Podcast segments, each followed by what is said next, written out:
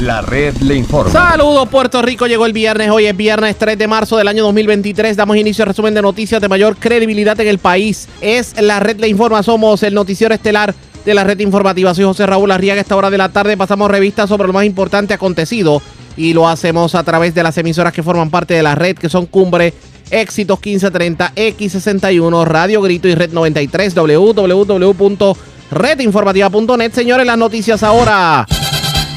Las noticias. La red Y le estas son las informaciones más importantes en la red de informa para hoy, viernes 3 de marzo. Se tiró Jennifer González, dice que evalúa seriamente aspirar a la gobernación porque el pueblo se lo está pidiendo. De hecho, conversamos con la comisionada residente en esta edición. Mientras se preparan los PNPs para su asamblea el domingo en el Clemente. ¿Qué pasó otra vez en el puente de las 770 de Cañabón en Barranquitas? Pues hoy la red informativa le reclamó a la secretaria de Obras Públicas y solo aquí escuchará qué piensa hacer el gobierno con la obra que lleva dando tumbes desde el huracán María y que hoy el paso está cerrado afectando a los residentes. Investigan tres querellas por irregularidades al escoger aseguradora al sacar el marbete. Comisionado de seguros dijo que las aseguradoras se exponen a multas de hasta 25 mil dólares. Mientras que Obras Públicas cierra cuatro centros de inspección por estar truqueando. Se tiraron a la calle empleados de la rama judicial. El reclamo, mejores condiciones y mejor sueldo. Ultiman a balazos a hombre en el patio de su residencia en el barrio Ciénagas de, Ca- de Camuy. Muere mujer ahogada en playa de Rincón. Hombre resulta con quemaduras tras explosión de generador eléctrico en residencia del barrio Maguayo de Dorado. Policía captura hombre mientras le cortaba el catalítico de una guagua en Bayamón. Hombre le pone cuatro gomas nuevas a su vehículo en una gomera de Canóvanas, pero el muy listo se fue sin pagar. Dicen que todavía lo están buscando. Se llevan 14 mil dólares de residencia en Camuy, le llevan 4 mil en asalto a septuagenario en la zona metropolitana. Arrestan seis hombres y una mujer en medio de varias intervenciones en Ponce en condición de cuidado. Mujer que se intentó inmolar en residencia de Vieques. Y señores, las playas estarán peligrosas para los bañistas todo el fin de semana. Esta es la red informativa de Puerto Rico. Bueno, señores, damos inicio a la edición de hoy viernes del noticiero estelar de la red informativa. De inmediato a las noticias, tal parece que ya se tiró al medio y hablamos de la comisionada residente Jennifer González, quien en una parte con la prensa reconoció que por primera vez está considerando seriamente aspirar a la gobernación. Claro, yo creo que es la primera vez en que yo seriamente lo estoy considerando, porque ha habido un reclamo serio de la gente, pero esas, decisiones no se pueden tomar solamente con lo que la gente quiere escuchar, uno tiene que evaluar todo, la gente que piensa así, la gente que no piensa así, yo cuando tomo decisiones me gusta saber que lo estoy haciendo porque la gente lo está pidiendo, eh, no por ambiciones personales de nadie, y quizás esa es la diferencia, ¿verdad? Que estamos acostumbrados a ver los políticos, tal día anuncio, tal día digo tal cosa, ese no es mi caso. Eh, yo- y yo eh, voy a hacer toda esa evaluación, pero no, claro que no lo estoy descartando, lo estoy considerando seriamente. Eso fue lo que dijo Jennifer González, pero en la mañana de hoy tuvimos la oportunidad de hablar con la comisionada residente para que abundara un poquito más en eso que dijo ayer en la tarde en una parte con la prensa y tomando en consideración que estamos a dos días de la asamblea del Partido Nuevo Progresista que se va a llevar a cabo en el Coliseo Roberto Clemente. ¿Qué dijo la comisionada residente? Vamos a escuchar. Bueno, Lo que pasa es que la, la pregunta era si yo lo había descartado y yo eh, obviamente dije que no, que no lo había descartado. Y es porque en, cada visita ¿verdad? que hago la gente me hace reclamos eh, de que aspire, uno, uno lo, lo ve en la calle, pero esas decisiones no se toman, ¿verdad? Pa- en mi caso, eh, a la ligera, ¿verdad? A mí me gusta escuchar, eh, eso no es una decisión que yo vaya a tomar hoy, ni mañana, ni pasado, ni el mes que viene. Eh, he hablado de, de que el momento para mí evaluar y considerar una candidatura de esta magnitud será cuando empiece ese proceso de erradicación de candidaturas en diciembre, no antes.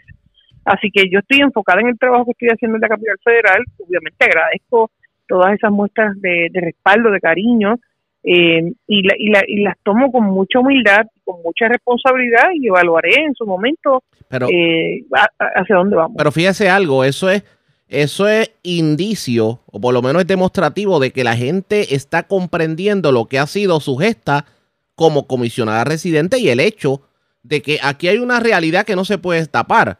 Usted, y sin ánimo de, de- de adu- adularla o como dicen por ahí, lamberle el ojo, eh, usted ha sido la comisionada residente que más fondos federales ha traído a Puerto Rico. Eso es un, eso es un dato, eso es un fact, como dirían por ahí, un hecho. Eh, he, he aprovechado ¿verdad? las situaciones eh, de huracanes, de pandemias y terremotos y he logrado la mayor cantidad de fondos federales en la historia de Puerto Rico. Eh, pero eso para mí no es suficiente. Yo quiero, yo quiero que logremos más, ¿verdad? Que sigamos, eh, ya cumplimos, ¿verdad? Con conseguir los fondos de Medicaid por los próximos cinco años. Hay todavía medidas pendientes en el Congreso, así que yo le agradezco mucho a Dios que me permita ser instrumento eh, para que las cosas pasen en Puerto Rico y, agradezco también que la gente perciba, ¿verdad? El trabajo que hago en la capital federal. Dijo José Oscar Morales esta mañana, el representante, que no debe haber primarias del Partido Nuevo Progresista y que cada cual debe de alguna manera eh, dejar a un lado sus deseos personales. Y lo dijo en general, no lo dijo específicamente por usted. ¿Usted entiende que el PNP debe, digamos, evitar una primaria o eso es parte de la democracia? ¿Qué me dice? Mira, eso de los deseos personales, estoy totalmente de acuerdo. Yo creo que aquí la candidatura más importante es la del PNP eh, es la de la estabilidad eh, y no las ambiciones personales que pueda tener cualquiera. Pero sabes que la ley establece eh, que cualquier persona puede aspirar a cualquier puesto y gracias a Dios, en el caso del PNP, siempre hemos tenido primaria y siempre que hay una primaria prevalece el PNP en, la gobernación y eso ha pasado en las últimas tres ocasiones en que un reto de esa magnitud ha habido. Pero tú sabes que yo no le temo tampoco a ese proceso porque el representante acaba de venir de una primaria para ser electo senador y ganó su primaria. Eh, yo he tenido que pasar por primarias todo el tiempo, el gobernador también, de hecho el gobernador hizo eh, primarias a la ex gobernadora Wanda Vázquez, pasó con una primaria con Ricardo Rosselló, así que aquí en el PNP estamos acostumbrados a permitir ese, esa participación democrática en aras de que, de que el partido se fortalezca eh, el, el negar un proceso de primaria sería como convertirnos en el que las cosas son de dedo. Y yo creo que esa no, no hay necesidad, el, el, siempre van a haber las primarias a la Cámara, al Senado, a las alcaldías. Yo las tuve comisionada residente. Eh, así que a mí no me preocupa eso, lo importante siempre es eh, que al final del camino el PNP se, se, se posicione como lo estamos para la próxima elección. Así que hablar de cerrar procesos de primaria, la ley estipula que las va a haber. Eh, y el PNP ha sido un partido que democráticamente ha permitido este proceso y hemos ganado las elecciones cuando ha ocurrido. Y el PNP debe ser lo suficientemente maduro esta vez para entender que la primaria es un proceso normal y evitar lo que tal vez ha ocurrido en ocasiones anteriores, que aquellos bandos que terminan perdiendo lo que hacen es torpedear al que gana y de alguna manera afectan en algunas aspiraciones. De hecho, eh, a pesar de que el Partido Nuevo Progresista ganó gobernación, comisaría residente y, y, algunas alcaldías, lo cierto es que el Partido Popular Democrático dominó en el resto de las alcaldías y Cámara y Senado. Y yo creo que ahí el, partido tiene que eh, hacer un mejor trabajo en, cuando se hacen los procesos de primaria, en requerirle a las personas que van a la contienda el que tiene que haber un, endoso y un trabajo en equipo una, una vez pase esa contienda. El mismo gobernador endosó a Ricardo Rosselló cuando, cuando hubo la primaria posteriormente, así que yo, yo creo que es un proceso bien natural, a mí no me preocupa y yo no sé por qué la gente o, le, le, puede tener miedo a un proceso natural que ha fortalecido el PNP en el pasado. Comisionada residente Jennifer González, ¿cuál a su juicio ha sido la acción, la obra, la gesta que usted entienda ha sido la más importante dentro de su, de su cargo como comisionada residente? El, logro más importante. es que hay distintas categorías, porque al ser la única eh, congresista por Puerto Rico, nos toca trabajar sobre todos los asuntos, así que yo que pudiera hablar de los fondos de salud, que en los pasados cinco años de que he estado en Washington, Puerto Rico no ha carecido eh, de, de, los fondos en salud de, para la tarjeta de salud del pueblo de Puerto Rico. Al revés, hemos aumentado las aportaciones como nunca antes, permitiendo que el gobierno haya tenido dinero en caja, eh, que de lo contrario hubiera tenido que utilizar para el, para el plan de salud. Eh, así que hemos eh, hemos fortalecido la, lo que es las asignaciones en, esa dirección. Yo te diría asignaciones eh, históricas de más de 3.500 billones del cuerpo de ingenieros en Puerto Rico para canalizaciones de proyectos importantes como Dragados de la Valle de San Juan, canalizaciones del Río La Plata, Caño Martín Peña, eh, eh, distintas otras canalizaciones y dragados en el resto de la isla para control de inundaciones. Pero definitivamente debería ser todas las asignaciones de, fondos, ¿verdad? En distintos proyectos y categorías que van desde agricultores, pequeños y medianos negocios, individuos, eh, asignaciones, ¿verdad? Eh, por parte de, de desastre, eh, porque estamos hablando de más, mucho más de 100 billones de dólares a Puerto Rico. Pero yo no podría catalogar mi trabajo solamente como un proyecto de ley, porque en ese sentido hemos aprobado un proyecto de estatus, hemos logrado. Eh, otras legislaciones que han ido acelerando el paso de recuperación en Puerto Rico. Así que eh, yo creo que uno tiene que verlo en el, en el todo eh, y todavía nos queda mucho por hacer. Carmen Maldonado, Jesús Manuel Ortiz, José Luis Dalmau, ¿en algún momento usted tuvo la oportunidad de, de compartir con ellos ya fuera como comisionada residente, en la legislatura, etcétera, etcétera, y ellos piensan aspirar al Partido Popular Democrático, e independientemente de hacia dónde usted dirija su futuro político, se lo va a encontrar de frente como adversario.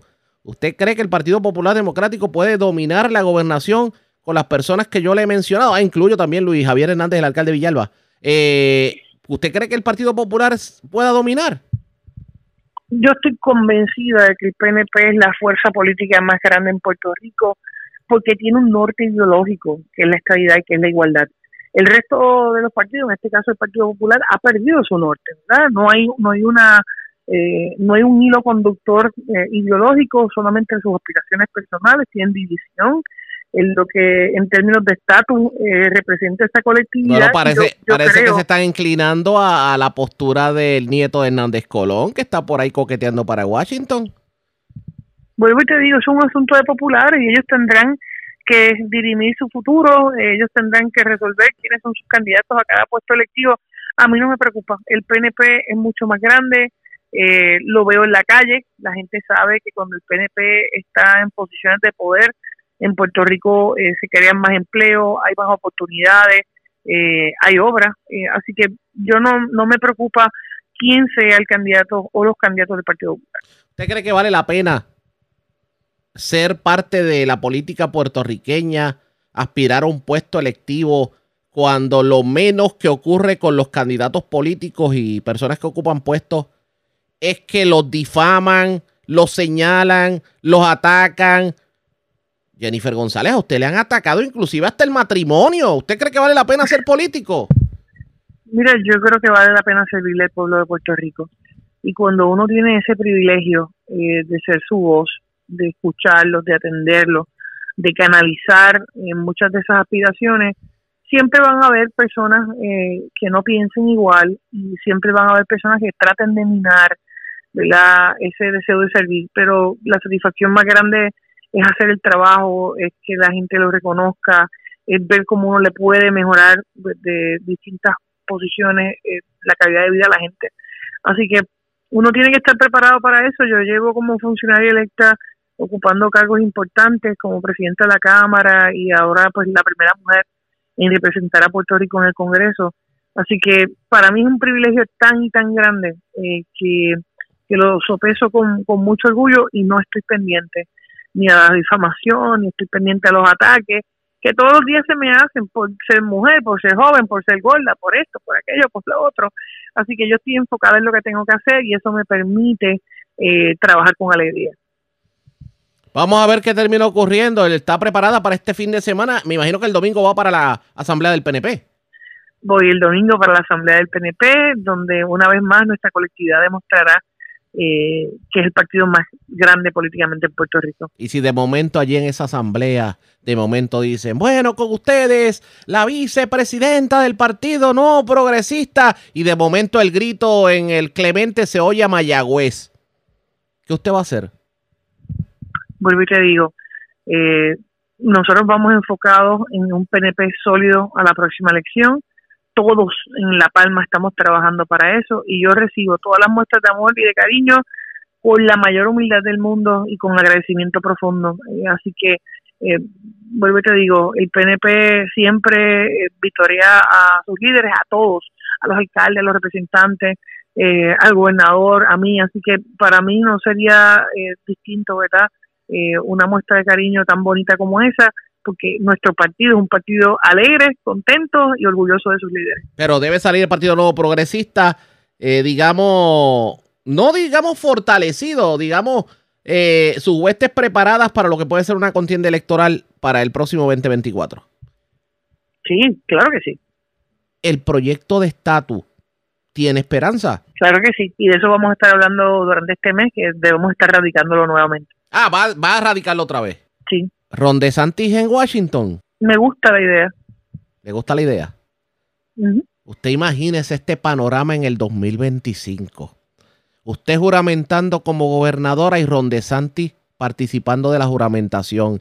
Y Ron DeSantis juramentando como presidente de los Estados Unidos y usted allá en la capital federal acompañándolo. Te voy a comentar a eso. Falta mucho para tomar decisiones de esa magnitud. Pero, pero, pero se, Eh, se- y se a ve mí no me gusta interesante. especular. Es interesante, No me gusta especular. pero se ve Eh, No me interesante. gusta especular. Pe- No, pero- me- no voy a especular. Pero, pero independientemente de lo que pase en Fortaleza, si Ron DeSantis la invita para participar de su toma de posesión, usted va. Siempre he acudido. Yo he estado participando en las últimas tomas de posesión de presidentes republicanos y demócratas. Eh, y conozco a Ron. Ron es amigo. Estuvimos juntos en la Cámara y lo endosé para su cargo de gobernador del estado de la Florida. Hice campaña con él, así que tenemos una buena relación. Y ava- avala las políticas de Ron DeSantis para ser implementadas en el gobierno federal. Perdóname. Avala las políticas de Ron DeSantis para ser implementadas en el gobierno federal. hay que evaluarlas, ¿verdad? Este, pero las, al- por lo menos algunas de las que se han manifestado eh, públicamente lo que se está haciendo en el estado de la Florida y todos saben que Florida es el estado con mayor crecimiento económico Sí. eh, y yo creo que eso es a lo que debemos aspirar.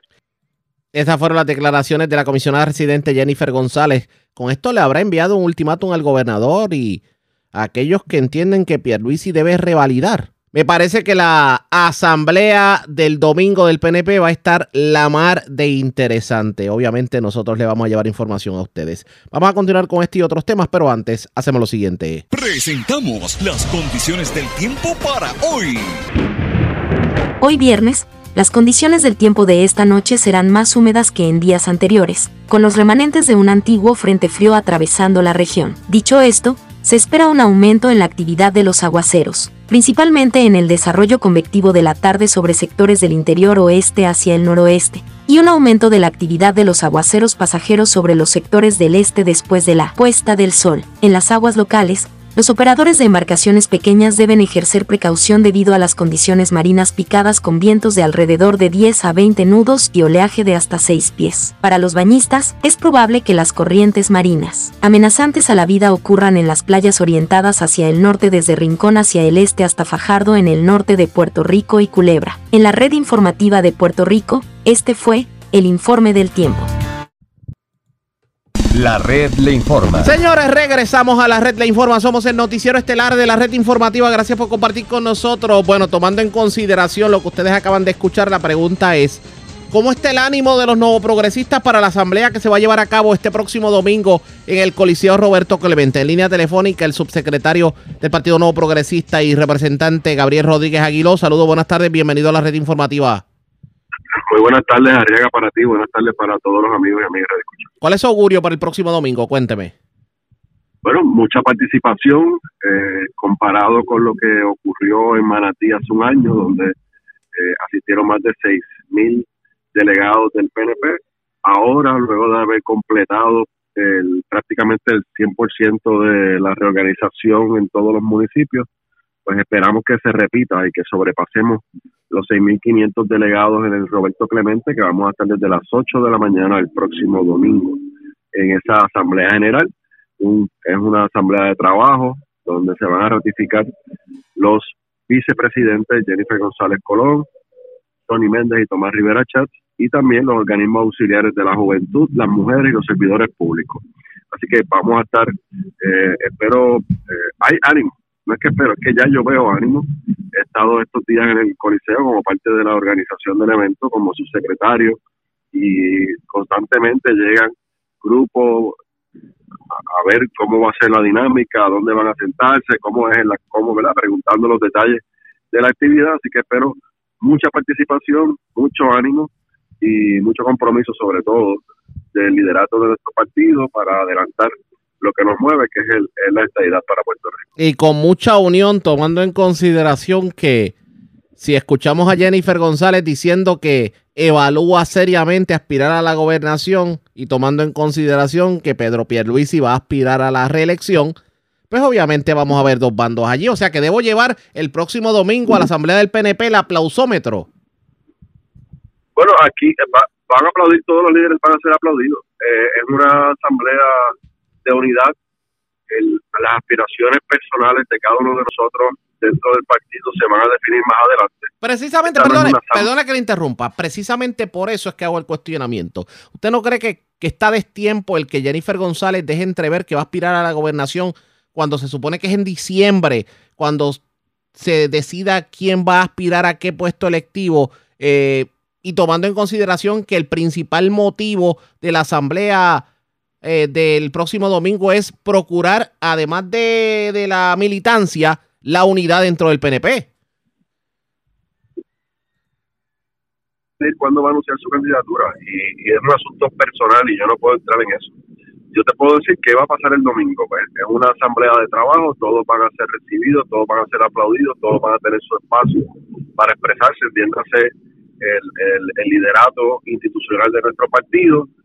El, en su momento se van a definir las candidaturas de todos nosotros. O sea, eh, el, el, domingo no es la asamblea que hace el Partido Independentista puertorriqueño para de dedo escoger los candidatos. El PNP no funciona así.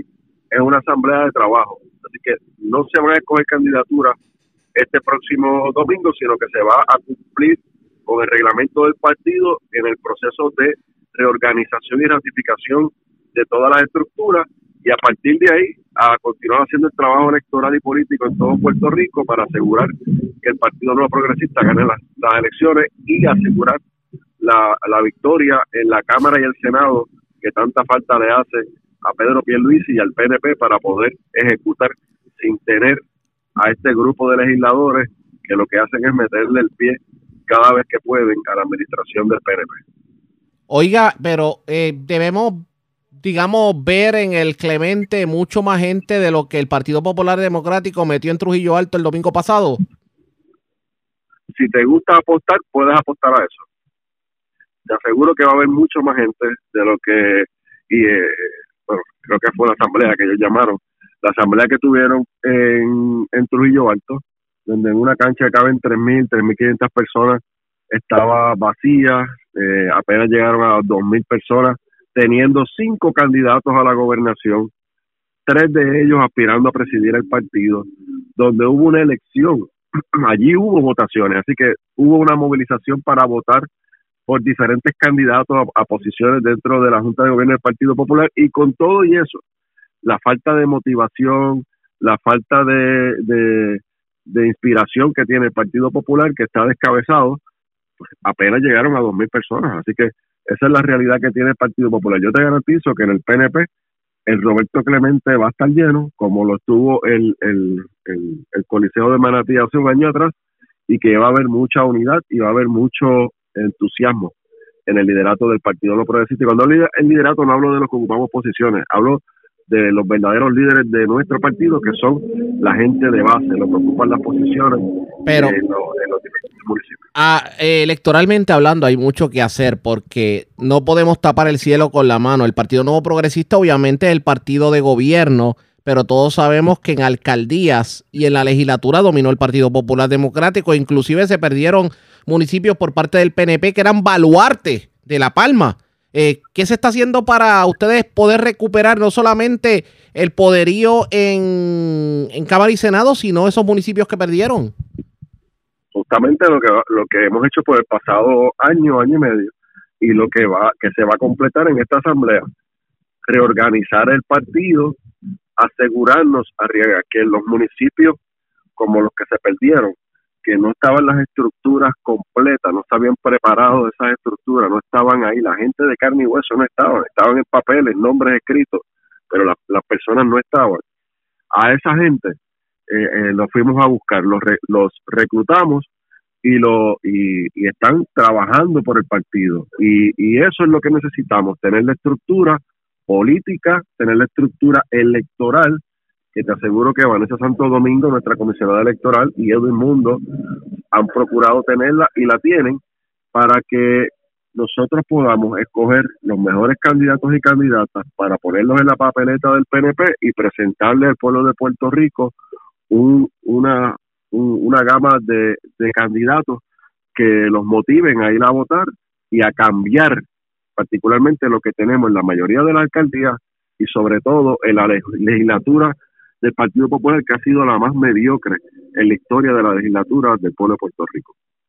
Vamos a estar pendientes a lo que va a ocurrir el domingo. Me imagino que usted va a estar tempranito allí en el Coliseo Roberto Clemente. Desde las 7 de la mañana voy a estar allí o antes. A las 8 comienza la transmisión de radio. Una vez eh, eh, culmine el programa que tiene la Cámara de Representantes del PNP, que estamos auspiciando desde las 8 a 9 de la mañana. A partir de las 9 comienza el radio maratón, porque también es un radio maratón el domingo hasta la una de la tarde cuando esperamos que culminen todos los trabajos. Vamos a estar pendientes. Gracias por haber compartido con nosotros. Buen fin de semana.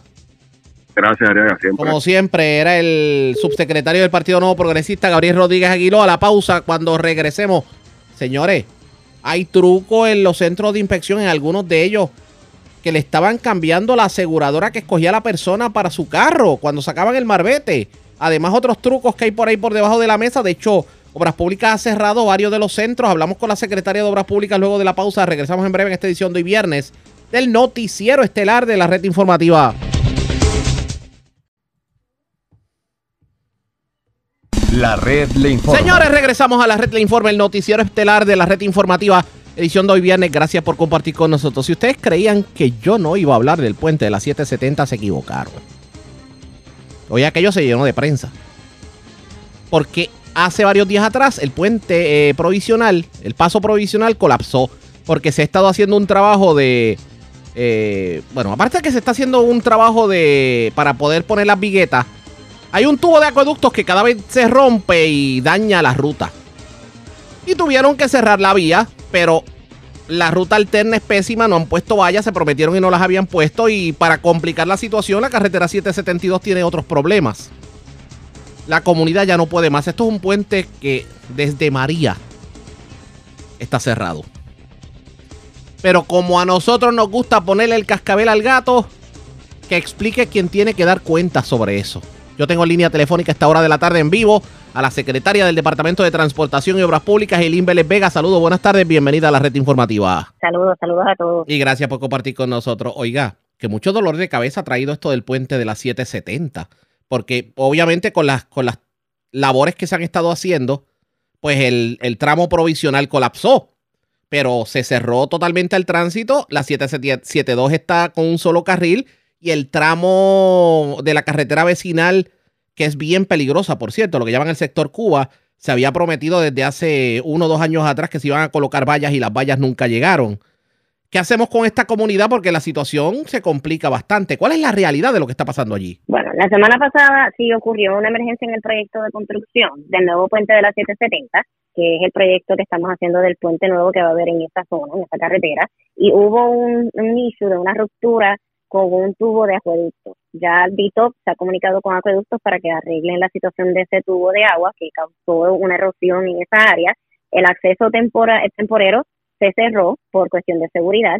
Eh, nosotros continuamos trabajando el proyecto de la 770, no se ha detenido y estamos en coordinación con el municipio y este camino municipal se están instalando ya las barreras. Empieza, terminan de instalar la semana que viene, pero ya comenzaron a instalar unas barreras para mayor seguridad en esa zona. La 770 va a continuar cerrada porque estamos trabajando el proyecto y se solamente se permitirá pues acceso local una vez se restaure ese, ese tramo temporero, pero sí está cerrado eh, al momento por cuestión de seguridad y para poder arreglar entonces esa ruptura. Pero por lo menos el, la 772, por lo menos en el caso la 772 de pues continúa también. En el caso de las vallas, en el caso de las vallas, por lo menos en el tramo, nosotros, por lo menos aquí estamos cerca, la red informativa es bien cerca de, esa zona y no vemos movimiento en esa zona. Eh, ¿Cuándo es que comienza la labor de las vallas? Sí, se supone que ya el municipio de Tito lo estén comenzando ya porque ya se hizo la coordinación con el alcalde para que entonces se instalara. Tengo entendido que comenzaron a poner ya vallas y te puedo confirmar entonces con el municipio, pero si se supone que ya ese trabajo haya comenzado y la semana que viene se completan poner todas las demás. Entiendo, y obviamente mientras están colocando las vallas, pues obviamente hay, hay un asunto de, acceso en, en, la zona, porque si están colocando las vallas, una carretera que es un risco de un solo carril, pues obviamente si están los camiones colocando las vallas no habrá paso. Me imagino que entonces se coordinará para evitar que la comunidad se quede incomunicada, ¿verdad? Por supuesto, sí, y lo estamos trabajando este de, cerca con el alcalde para eso mismo. Nosotros vamos a visitar la semana que viene también, vamos a estar haciendo los trabajos también. Esto va a continuar, este trabajo dura eh, 12 meses, así que es un trabajo que va a continuar todo el año para nosotros poder entonces terminar los trabajos que tenemos ahí en la 770. ¿Qué hay del puente de la 772? ¿Cómo va la, la situación? Sí, ellos hicieron una pavimentación temporera en lo que continúan arreglando el área de cebado, así que van, ese proyecto también está continuándose con la Autoridad de Carreteras y Transportación, así que tiene un tiempo más en lo que podemos completar esa obra. Quiere decir que por lo menos a corto plazo la única solución que hay es las vallas en el tramo vecinal y que eventualmente se pueda eh, reabrir el acceso provisional. Eh, bueno, sí, pero es tránsito local solamente, no queremos que las personas utilicen esa vía para ir a otras áreas, así que lo que queremos es que esté considerado, ¿no? Que va a ser solamente para tránsito local, para que toda la comunidad tenga ese acceso y sean los, los que se le dé prioridad en ese acceso. Eh, lo importante es que nosotros tenemos que arreglar esas carreteras, usted sabe que llevan muchos años, así que 772 y 770 estamos enfocándonos para que podamos entonces terminar esos proyectos. La 770 pues, va a tomar un poco más de tiempo, porque como usted sabe es un proyecto de un puente, está trabajando ahora en las pruebas de Inca de pilotes para entonces poder este, comenzar la zapata y comenzar los trabajos de acero, así que va a haber muchísima construcción en esa área. Le pedimos a las personas que mientras tanto haya esta limitación de carriles, eh, que bajen la velocidad en estas zonas. Eh, es una zona que sí entendemos que eh, pues tienen limitación de espacio, pero estamos trabajando con, con todas las medidas de seguridad para que puedan ustedes también tener un área segura. Lo más importante aquí es que haya seguridad vial, seguiremos comunicando lo que estamos haciendo, anunciando cuándo se van a estar haciendo los trabajos para que las personas estén informadas, especialmente a las personas de la comunidad. Obviamente hay personas en la comunidad que como no tienen el conocimiento de cómo van los trabajos y qué se tiene que hacer, que les preocupa sobremanera la situación.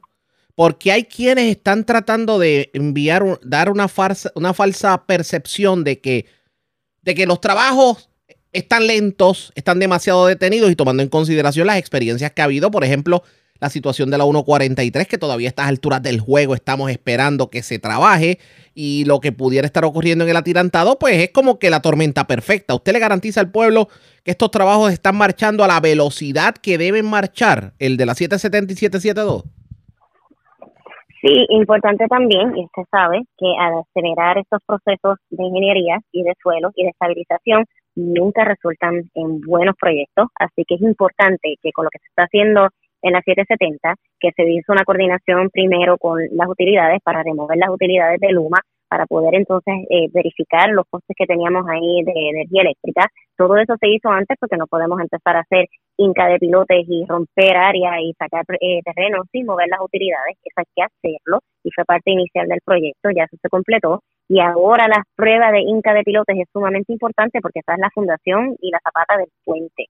Por lo tanto, las personas, aunque no están viendo el equipo pesado en esa área, estos son trabajos que son importantes para nosotros establecer esa fundación del puente. Y todos queremos que una vez este puente esté construido, sea seguro y aguante un embate ¿no? de un huracán como lo que fue María. Así que acelerar estos trabajos por simplemente ver equipo allá afuera trabajando no es lo que vamos a hacer. Así que entendemos que la comunidad se preocupa. Nosotros vamos a estar constantemente hablando con ustedes, con la comunidad, para que sepan lo que está pasando. Personalmente yo voy a estar en la comunidad, al igual que con el alcalde. Así que lo que queremos es que sepan qué es lo que está pasando, pero no podemos acelerar los trabajos y ser irresponsables con la parte técnica.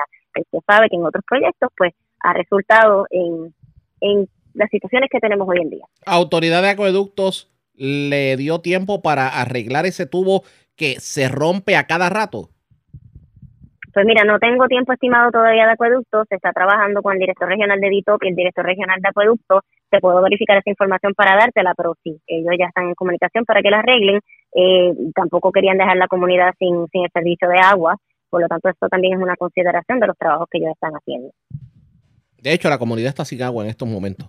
Eh, no, importante. Esto hay que informárselo inmediatamente a ellos. La comunidad, porque obviamente cuando ese, para, para ubicarle en tiempo y espacio, cuando e, ese es el tubo que está al final del servicio de agua de la planta de filtros Barrancas, obviamente al romperse ese tubo, tienen que cerrar el agua de todo el barrio, porque no hay, no hay llaves de paso más cercanas y eso implica que el barrio completo se queda sin agua. Y ya para evitar el chorro cerraron. Bueno, pues entonces si lo cerraron ya es que tienen que estar, estar trabajando en los arreglos, porque eso fue lo que nos habían dicho. Por Así que como quiera, hacemos nuestro nuestra parte también de informar, porque pues no, queremos que ellos se no, y, y tomando en consideración que ahí pues te- no pueden hacer mucho porque es Acueducto, otra corporación aparte de ustedes. Oiga, cambiando el tema, Sí, dígame. usted, sí. usted se atrevió a hacer lo que ningún secretario se había atrevido a hacer. Usted le puso el cascabel al gato a la situación de irregularidades con los marbetes y con la inspección. Bueno, toda, en todo momento, y esta es parte de la política pública del gobernador, no se va a permitir ilegalidades. Hay una ley, hay una ley y orden en Puerto Rico y tenemos que seguir la ley. Y los que se impactan somos usted y yo, ¿verdad? Porque usted y yo también compramos marbete y usted y yo también pagamos contribuciones y somos ciudadanos de Puerto Rico. Así que importante que todas estas situaciones que se están viendo en los centros de inspección se trabajen. Hay una ley 22, hay un reglamento de las estaciones oficiales de inspección y eso es lo que estamos haciendo a través de nuestra directoría de, ah, de servicio al conductor y el área de investigaciones. No todos los centros de inspección tienen estas situaciones y reconocemos que trabajamos con centros de inspección que mantienen procesos bien rigurosos eh, y cumplen con la ley. Pero pues hemos visto que hemos tenido unas situaciones fraudulentas, estábamos ya al tanto y estábamos haciendo investigaciones y pues en eso resultaron que estos centros se cerraran. Hay unos que se les dieron multas de hasta 10 mil dólares. Eh, así que sí, estamos haciendo nuestro trabajo y eso es importante porque eh, no se puede permitir, o sea, no se puede permitir que una persona vaya y compre un marbete y usted, su marbete sigue apareciendo vencido o el dinero que usted pagó de seguros nunca se pasó a Hacienda, nunca se pasó a ACA, al seguro compulsorio. Así que estamos haciendo lo que tenemos que hacer. Por más fuerte que sea y por más difícil que sea, hay que hacerlo. Ya han cerrado cuatro centros. Se han cerrado cuatro centros, se ha intervenido con más de 50 centros de inspección. Eh, como le dije, no todas las sanciones son cerrar. Eh, ellos tienen 20 días para una vista administrativa y, y, y, pues apelar y hacer este esa- ese proceso. Pero sí, ya se han hecho eh, cierres y así estamos continuando con otras investigaciones. ¿Qué tipo de irregularidades se cometían en estos centros? Pues bueno, la modalidad de los esquemas que se detectaron eh, se configuran cuando la estación de inspección no registra en el sistema el marbete que compra la persona, los derechos de ACA, eh, no, no sale la selección del ciudadano del seguro compulsorio y se apropian de ese pago del contribuyente, no se entrega. Eh, obviamente, pues esto es fraude, es- esto es lo que nosotros estamos entonces trabajando y por esa razón se han entonces eh, ellos, los centros de inspección tienen que pagar estos marbetes, indicar, ¿no? Dónde está ese dinero eh, y pues también entonces les resulta en que lo cierren o que se les dé una multa. ¿Cuánto dinero? Bueno, en estos esquemas, ahí usted tiene conocimientos y personas que se estuvieron lucrando, por ejemplo, dueños de centros de inspección al, al mantener estos esquemas. Aparte de lo que puede ser quedarse con el dinero del pueblo, pero por ejemplo, que las aseguradoras le estuvieran pagando algún dinerito por debajo de la mesa. No, esa información no la tengo. Eh, no, no creo que eso sea, bueno, no, no tengo esa información. Lo que sé es que pues ese dinero no se estaba entregando donde tenía que entregarse, pero no sé eh, cuál sea la situación eh, de lo que estaba pasando luego de eso. Al que se quiera pasar de listo con un centro de inspección, el DITOP lo va a fiscalizar. Sí, claro que sí, se coordina con Hacienda, se está con, eh, todo esto está coordinado con el comisionado de seguros para que se crea este enlace ¿no? entre las agencias y se atiendan todas estas necesidades y estas situaciones con agilidad. Así que nosotros estamos trabajando en equipo con nuestros este, compañeros ¿no? de, de Hacienda y de- del comisionado de seguros para evitar que esto pase. O sea, nuestro, de- nuestro, nuestro grupo de investigaciones está haciendo su trabajo y están tomando acciones eh, y un plan bien agresivo de fiscalización y orientación también. Así que ese es nuestro trabajo y nuestros investigadores se encuentran en la calle, eh, están haciendo su trabajo y vamos a continuar eh, haciendo que pues se detengan estos actos que se realizan de forma fraudulenta. Vamos a estar bien pendientes. Agradezco el que haya compartido con nosotros. Buen fin de semana. Gracias, nos vemos pronto. Cómo no, gracias por compartir con nosotros. La secretaria de Transportación y Obras Públicas, Eileen Vélez Vega. Ya ustedes escucharon, de hecho, eh, eh, es- es, una, es una secretaria y sin ánimo de adular a que a la hora que le tiene que poner el cascabel al gato y reaccionar a un tema, no se esconde, da la cara. Y para aquellos que querían saber, en definitiva, qué había pasado en el puente de la 770, no escuchó rumores, lo escuchó precisamente de la jefa de obras públicas y lo dijo aquí en la red informativa de Puerto Rico. Además, aquellos centros de inspección que se la pasan truqueando, pongan el oído en tierra porque le puede caer la visita de obras públicas. La red le informa. Nosotros vamos a una pausa y regresamos con las noticias del ámbito policiaco más importantes acontecidas en lo próximo en esta edición de hoy viernes del Noticiero Estelar de la Red Informativa. La red le informa. Señores, regresamos a la red le informa. Somos el noticiero estelar de la red informativa edición de hoy viernes. Gracias por compartir con nosotros. Vamos a noticias del ámbito policiaco. Comenzamos en la zona norte y metropolitana porque en condición de cuidado se encuentra un hombre que resultó con quemaduras en distintas partes de su cuerpo. Esto en medio de una explosión que se dio en una residencia del sector Las Calandrias, esto en el barrio Maguayo de Dorado. También un hombre fue arrestado, fue sorprendido infragante y aparentemente pretendía robarse un catalítico de un vehículo en Bayamón. También en la zona metropolitana, agentes de la División de Inteligencia de la Policía eh, incursionaron en varios complejos de vivienda. ¿Cuál fue el resultado del operativo? Vamos en vivo con Mayra ya, el oficial de prensa de la policía en Bayamón, nos tiene detalles sobre el particular. Saludos, buenas tardes. Sí, buenas tardes. La información que tenemos es que en horas de la noche de ayer se registró un incendio en una residencia localizada en el sector Las Calandrias del barrio Maguayo en Dorado, donde un hombre resultó con quemaduras en diferentes partes del cuerpo. De acuerdo a la información preliminar, indica el querellante que el fuego comenzó en una habitación de la residencia donde se encontraba una planta eléctrica, la cual explotó provocándole daños a dos lavadoras, otra planta eléctrica convencional y a un televisor, entre otras propiedades. Como resultado de la explosión, el humo se dispersó por toda la casa y el señor Pedro Marrero Padilla, de 39 años, resultó con quemaduras en distintas partes del cuerpo. El mismo fue transportado por personal del manejo de emergencias municipal hasta el centro médico de Río Piedras. El equipo del Cuerpo de Bomberos de Dorado fue quien extinguió el siniestro y agentes eh, adscritos al precinto de Bayamón Oeste arrestaron eh, en horas de la madrugada de hoy a un hombre en hechos ocurridos en la avenida Eugenio Duarte frente a una residencia en Bayamón. Según el informe preliminar, se arrestó a Senen Ramírez Ríos, de, de 45 años, ya que este, utilizando una cegueta, le ocasionó daños al catalítico del vehículo Ford Econoline de color gris y del año 2000, propiedad del creyente. Al momento del arresto a Ramírez Ríos se le ocupó una cegueta de color plateada con hoja de color azul, unas llaves de un vehículo y una linterna pequeña color blanca. El agente José Fontanes, adscrito al precinto de Bayamón Oeste, se hizo cargo de la investigación, caso que será consultado, consultado en horas de la mañana de hoy con el fiscal de turno. Y agentes del negociado de la Policía de Puerto Rico, adscritos a la División de Inteligencia y Arrestos Especiales de Bayamón, intervinieron anoche con la cooperación de agentes de esta misma división en San Juan en el residencial Los Lirios en Cupey Alto, que dejó el saldo de un arresto y la ocupación de armas de fuego, municiones y sustancias controladas. También en esta intervención que se contó con agentes de la Oficina de Investigaciones de Seguridad Nacional, eh, incursionaron en el edificio 14 del residencial Los Lirios, así como en otros apartamentos, dejando el siguiente saldo. Se ocuparon 22 envases de con crack, 38 envases con marihuana, 26 decks de heroína, 137 dólares en efectivo. También se habló de un rifle calibre eh, 308 de alto poder, dos cargadores y seis municiones del mismo calibre.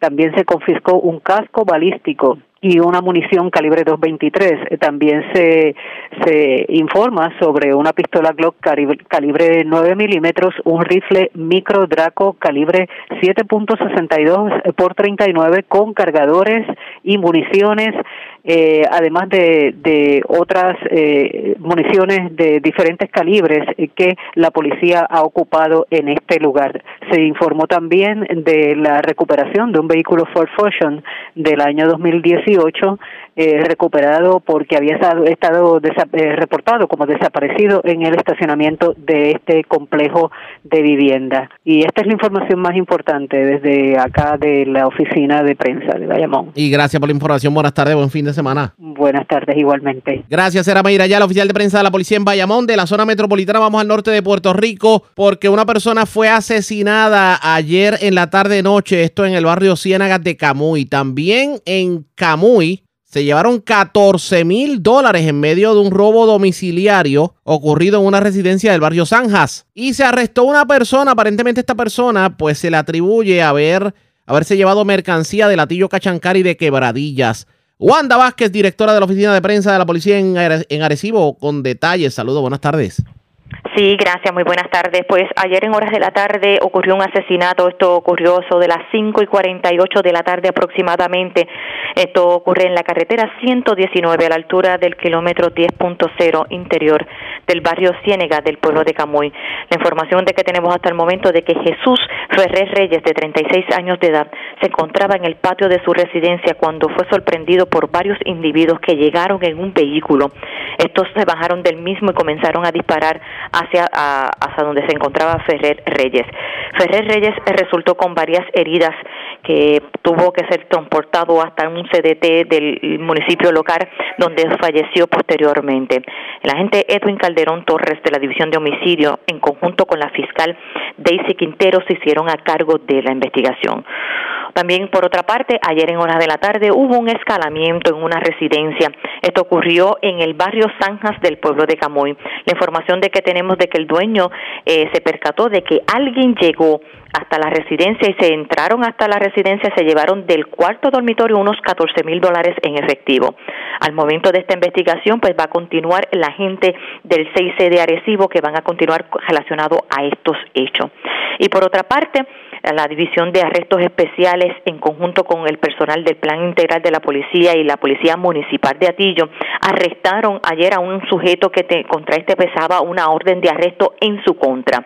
Esta persona no ha sido identificada, está como John Doe, ya que no quiere dar información a la policía. Esta persona, este, para la fecha del 23 de febrero, en el supermercado Atillo Cachancari se llevó mercancía. Al momento de estos hechos, pues cuando fue a ser intervenido por el policía eh, que se encontraba el guardia de seguridad, el mismo este agredió con el puño al guardia.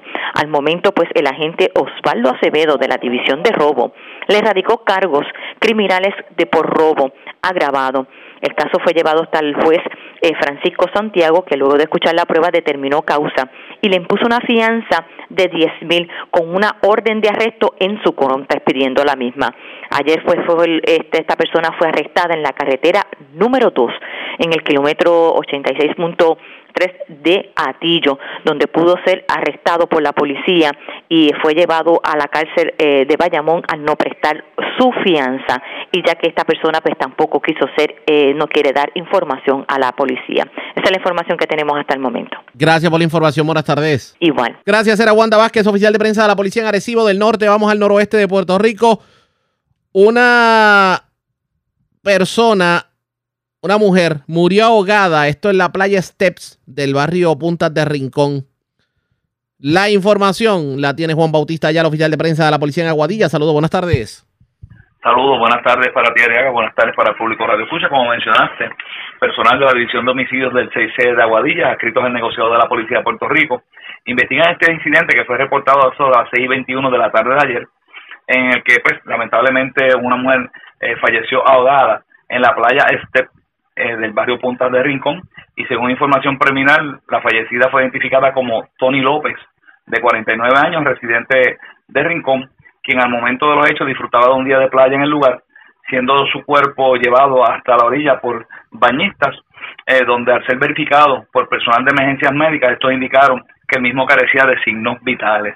El agente Harry Muñiz, en unión a la fiscal Yeisa González, acudieron a la escena haciéndose cargo del debido proceso investigativo. Gracias por la información. Buenas tardes. Buenas tardes. Gracias, era Juan Bautista, ya la oficial de prensa de la policía en Aguadilla, de la zona noroeste. Vamos a la metropolitana porque se erradicaron cargos criminales contra un hombre de 44 años.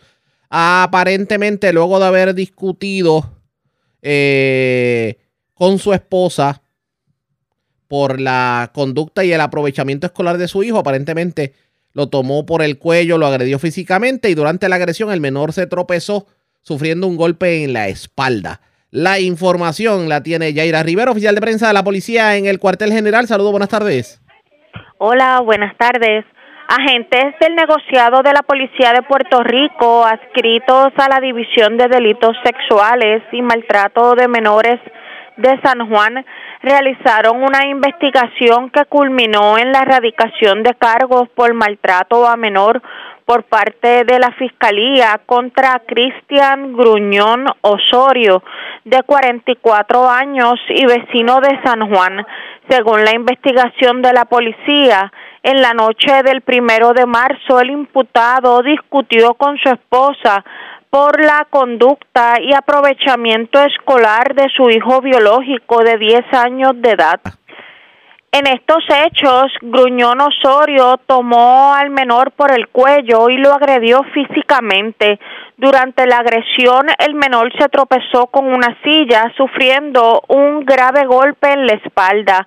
La madre del niño realizó una querella ante la Policía Municipal de San Juan, donde la policía Griseli Plumey realizó la investigación preliminar y refirió los hallazgos a través de la línea de orientación de víctimas sobrevivientes de delitos sexuales, pasando a la agente Giselle Torres Román de la División de Delitos Sexuales y Maltrato de Menores de San Juan.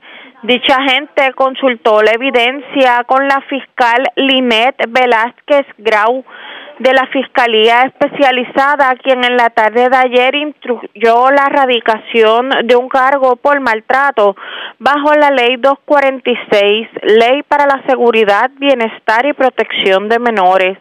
La prueba se presentó ante la jueza Brenda Salas del Tribunal de San Juan, quien luego de escuchar la misma determinó causa para arresto, señalándole una fianza de tres mil dólares la cual prestó mediante fiador privado.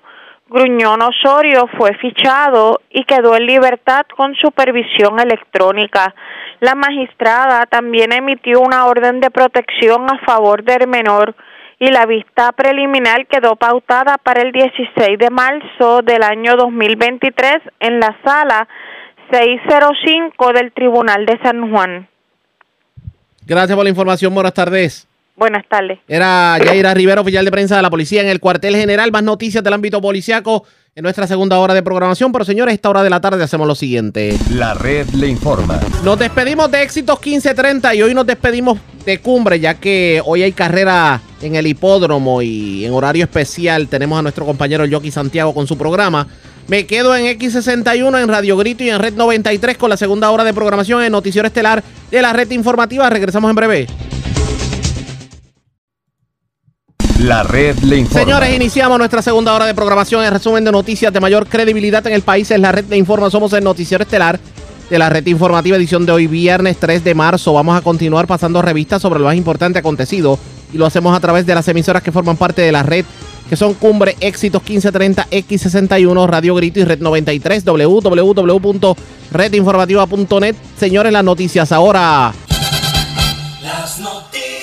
La red Y estas son las informaciones más importantes en la red de informa para hoy, viernes 3 de marzo. Se tiró Jennifer González, dice que evalúa seriamente aspirar a la gobernación porque el pueblo se lo está pidiendo. De hecho, conversamos con la comisionada residente en esta edición. Mientras se preparan los PNPs para su asamblea el domingo en el Clemente. ¿Qué pasó otra vez en el puente de las 770 de Cañabón en Barranquitas? Pues hoy la red informativa le reclamó a la secretaria de Obras Públicas y solo aquí escuchará qué piensa hacer el gobierno con la obra que lleva dando tumbes desde el huracán María y que hoy el paso está cerrado afectando a los residentes. Investigan tres querellas por irregularidades al escoger aseguradora al sacar el marbete. Comisionado de seguros dijo que las aseguradoras se exponen a multas de hasta 25 mil dólares. Mientras que Obras Públicas cierra cuatro centros de inspección por estar truqueando. Se tiraron a la calle empleados de la rama judicial. El reclamo, mejores condiciones y mejor sueldo. Ultiman a balazos a hombre en el patio de su residencia en el barrio Ciénagas de, Ca- de Camuy. Muere mujer ahogada en playa de Rincón. Hombre resulta con quemaduras tras explosión de generador eléctrico en residencia del barrio Maguayo de Dorado. Policía captura hombre mientras le cortaba el catalítico de una guagua en Bayamón. Hombre le pone cuatro gomas nuevas a su vehículo en una gomera de Canóvanas, pero el muy listo se fue sin pagar. Dicen que todavía lo están buscando. Se llevan 14 mil dólares de residencia en Camuy, le llevan 4 mil en asalto a septuagenario en la zona metropolitana. Arrestan seis hombres y una mujer en medio de varias intervenciones en Ponce. En condición de cuidado, mujer que se intentó inmolar en residencia de Vieques. Y señores, las playas estarán peligrosas para los bañistas todo el fin de semana. Esta es la red informativa de Puerto Rico. Bueno, señores, damos inicio a la segunda hora de programación en Noticiero Estelar de la red informativa. De inmediato a las noticias, hoy los alguaciles y empleados de la rama judicial se tiraron a la calle en reclamo de aumentos salariales porque aquí se ha aumentado el sueldo de cuanto empleado público existe, pero se ha dejado rezagada a la rama judicial. Estos marcharon desde la zona del Tribunal Supremo hasta el Capitolio y Fortaleza. Y esto ocurrió en la manifestación. Esa reclasificación no le va a hacer honra ni le va a hacer justicia a los empleados que ya llevan más tiempo. Sí beneficia a los nuevos, pero a los que ya tienen 36, 25 años no los va a ayudar. Por eso nosotros entendemos que las promesas que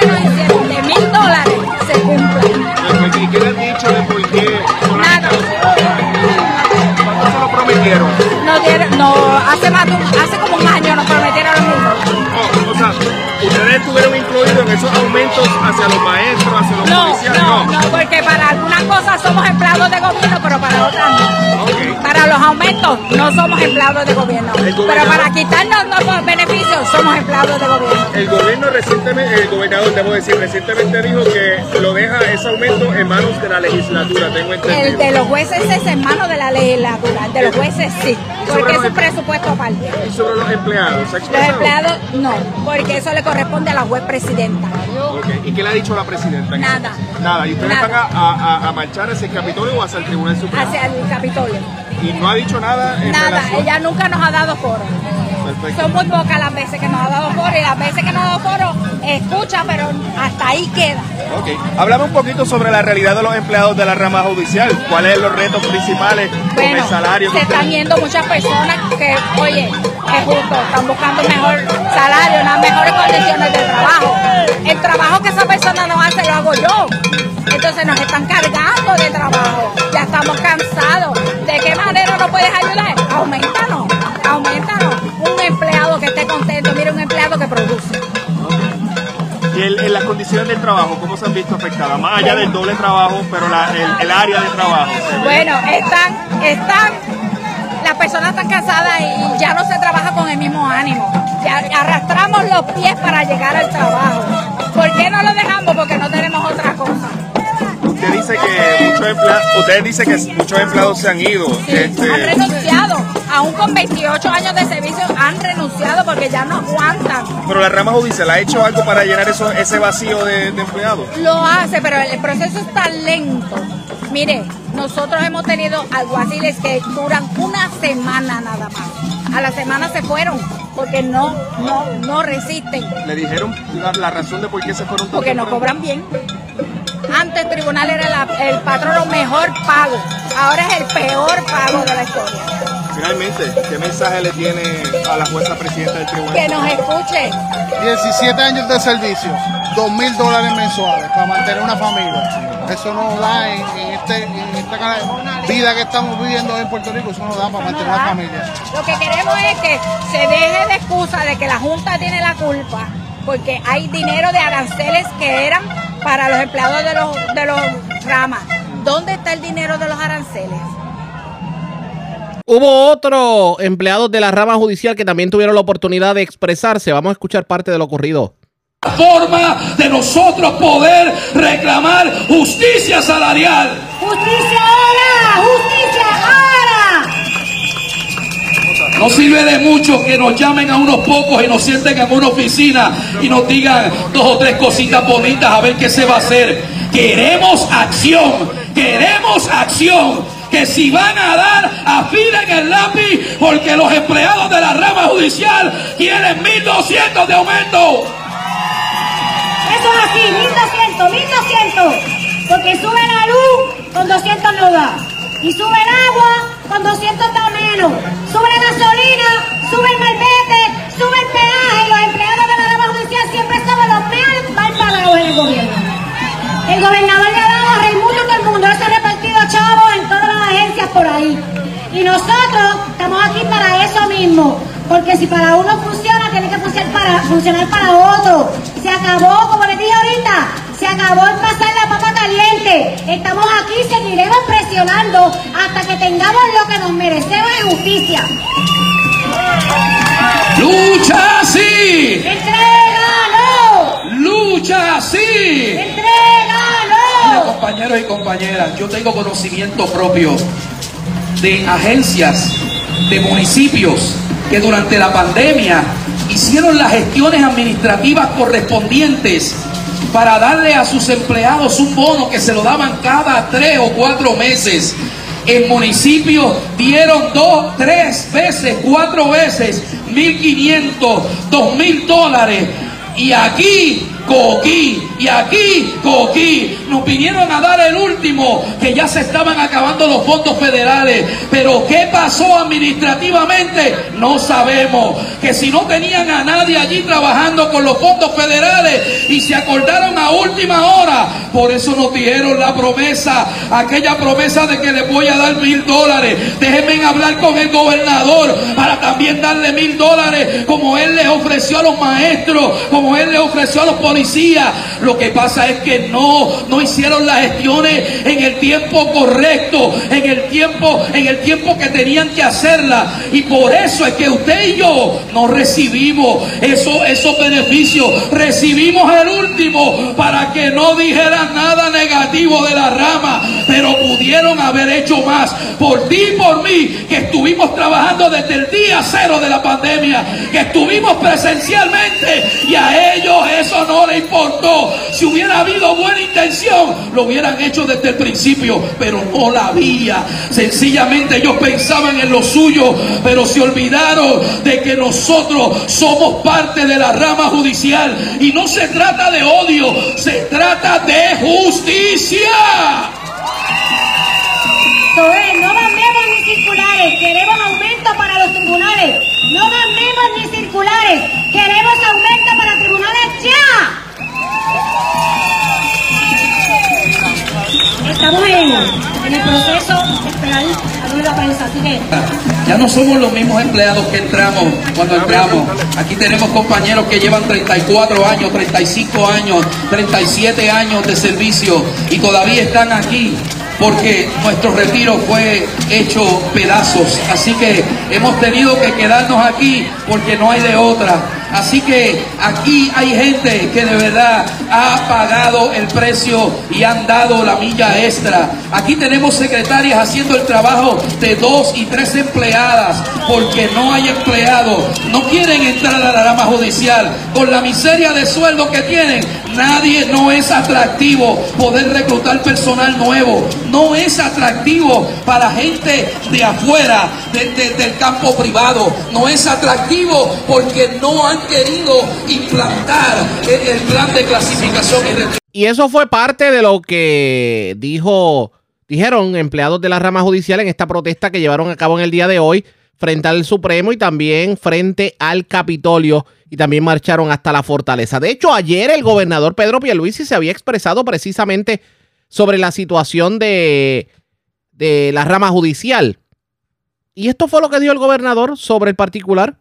Mira, eh, cuando miramos todos los empleados públicos de la rama ejecutiva e incluimos maestros, bomberos, oficiales correccionales, paramédicos, enfermeros, incluimos todos, ya cerca del 70% de los servidores públicos eh, han recibido aumentos salariales espérate, en, en esta administración. Todos los servidores públicos han recibido bonificaciones en esta administración, en gran medida por gestiones que hemos tomado eh, al utilizar los fondos federales que tenemos disponibles. Rama judicial tiene un reclamo que tiene que ser atendido por la rama legislativa. Ellos tienen que someter un proyecto, si no lo han sometido a la rama legislativa, eh, para, eh, bueno, tienen que reclamar el aumento presupuestario necesario para actualizar su plan de retribución. ¿Es posible esa Eh, sí, que lo, que lo tienen que hacer, van a gozar, van a gozar, lávalo. También los jueces son los que, para los jueces, es que tienen que recurrir a la rama legislativa para que se les haga eh, un ajuste en su paga. Pero yo apoyo eso y otra vez eh, reconozco que eh, no todos los servidores públicos han recibido un aumento salarial en esta administración, pero la inmensa mayoría sí.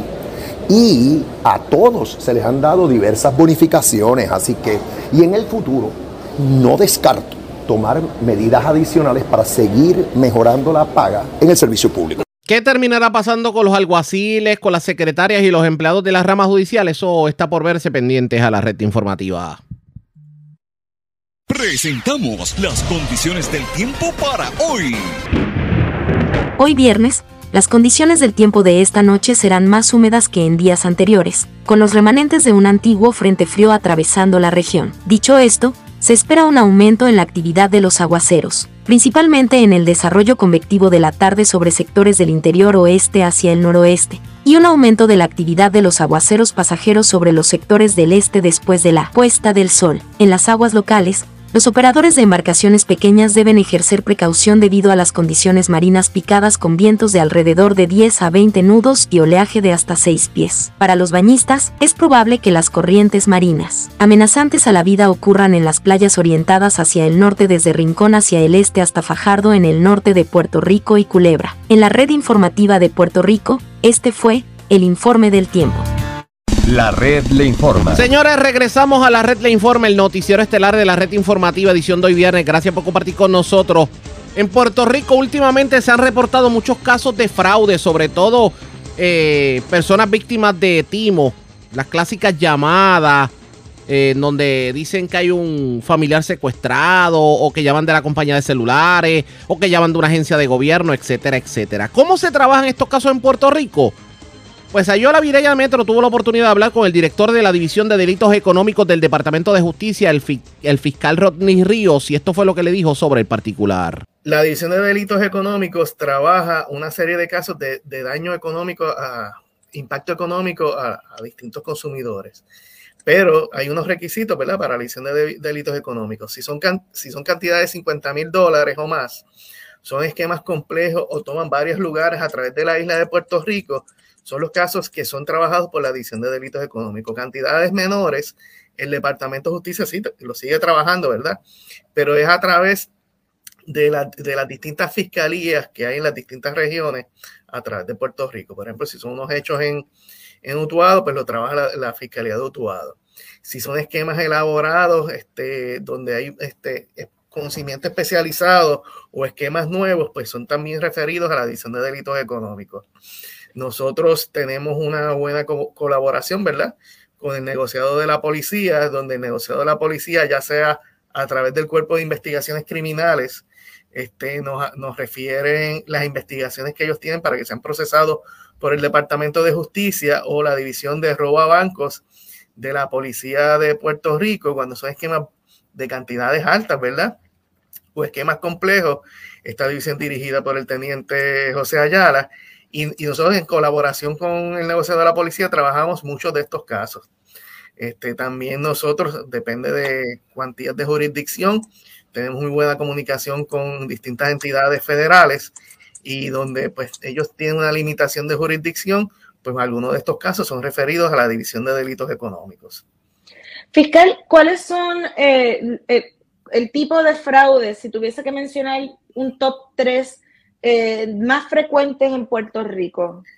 Ok, ahora mismo hay una oleada, ¿verdad? Que sube y baja a través de los meses, va subiendo y bajando, donde la gente ahora hay una modalidad donde te envían comunicaciones a través de mensajes de texto indicando que ya sea para el pago de servicios de agua o luz, tiene un, un, un atraso, este, que para que no le corten el servicio, le piden su información personal de su cuenta de banco donde le piden el número de tarjeta, eh, la información del banco, este, le piden la información del número secreto, ¿verdad? De acceso, el password o el código de acceso.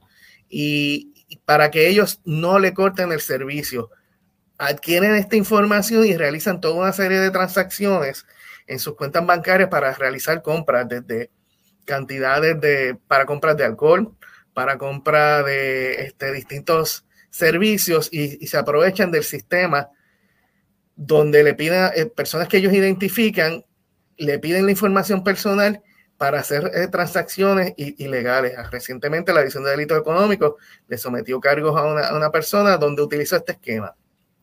Se comunicó con el perjudicado diciéndole de que le iban a quitar un, servicio específico, ¿verdad? De primera necesidad, de servicio de, luz, donde dio su información completa de la cuenta de banco, le dio el número de, de tarjeta, ¿verdad? Para accesar a la tarjeta. Esa cambiaron la información que tenía este individuo, ¿verdad? Este, en, el sistema de ATH móvil para que no fuera detectado por el sistema de seguridad de, de Evertech y realizó unas transacciones para comprar grandes cantidades de alcohol este, esa persona ya se estaba siguiendo el perfil, fue identificado por la división de robo a banco, fue arrestado y ahora mismo se encuentra en los tribunales. Hace unos meses atrás también había, nos llegó a través del Cuerpo de Investigaciones Criminales del CIC de Vega Baja un referido de personas que se presentaban en las residencias de personas de edad avanzada y donde indicaban que este, tenían que renovar ya unos del banco, otros que era se identificaban como este, empleados del, Seguro Social, donde le pedí, personalmente se presentaban uniformados y le solicitaban a las personas de edad avanzada eh, su información, que le entregaran su tarjeta, que le dieran el password, y de ahí ellos se iban a hacer transacciones, a hacer, este, compraban, enviaban transferencias de dinero a través de Wells Fargo, este, compraban tarjetas de prepago, donde para hacer reales, eh, grandes transacciones de dinero, y donde dejaban a estas personas sin balance. Y entonces, ese caso se trabajó en conjunto con el, negociado de la policía, con los inspectores eh, postales, nosotros empezamos a trabajar. Luego, posteriormente, este, había jurisdicción federal y había personas que estaban fuera de la jurisdicción de Puerto Rico y fue trabajado por el FBI y se le sometieron cargos, cargos criminales.